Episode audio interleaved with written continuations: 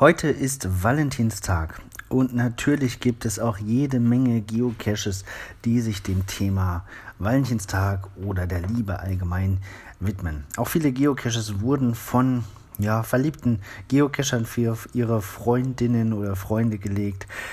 Das sieht man hin und wieder mal. Und ähm, leider werden die oft nicht so gut gepflegt, ist meine Erfahrung. Mm, deswegen oft nur ein kurzer Spaß, aber soll ja Ausnahmen von der Regel geben. Ein Geocache, der mir hierzu einfällt, ist ähm, der auf der Rheinbrücke in Köln mit den ganzen Liebesschlössern. Das ist ja auch einer der beliebtesten Geocaches äh, weltweit. Den kann man sich vielleicht mal anschauen, wenn man in der Gegend ist und vielleicht den Tag nutzen, um seiner Liebsten dort heute auch ein ähm, Schloss zu platzieren, also das gemeinsam zu machen.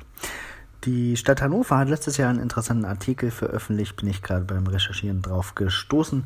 Und zwar fünf Arten, ähm, die Liebe zu kommunizieren. Und einer der Tipps ist auch, sag's durch einen Geocache. Hannover macht ja eh relativ viel im Bereich Geocaching und ähm, wir haben vorgeschlagen, mit der Liebsten, dem Liebsten einen Geocache aufzusuchen und dann vielleicht vorab einen Liebesbrief in die Schatzkiste zu schmuggeln oder gleich einen eigenen Geocache zu verstecken. Fand ich ganz interessant.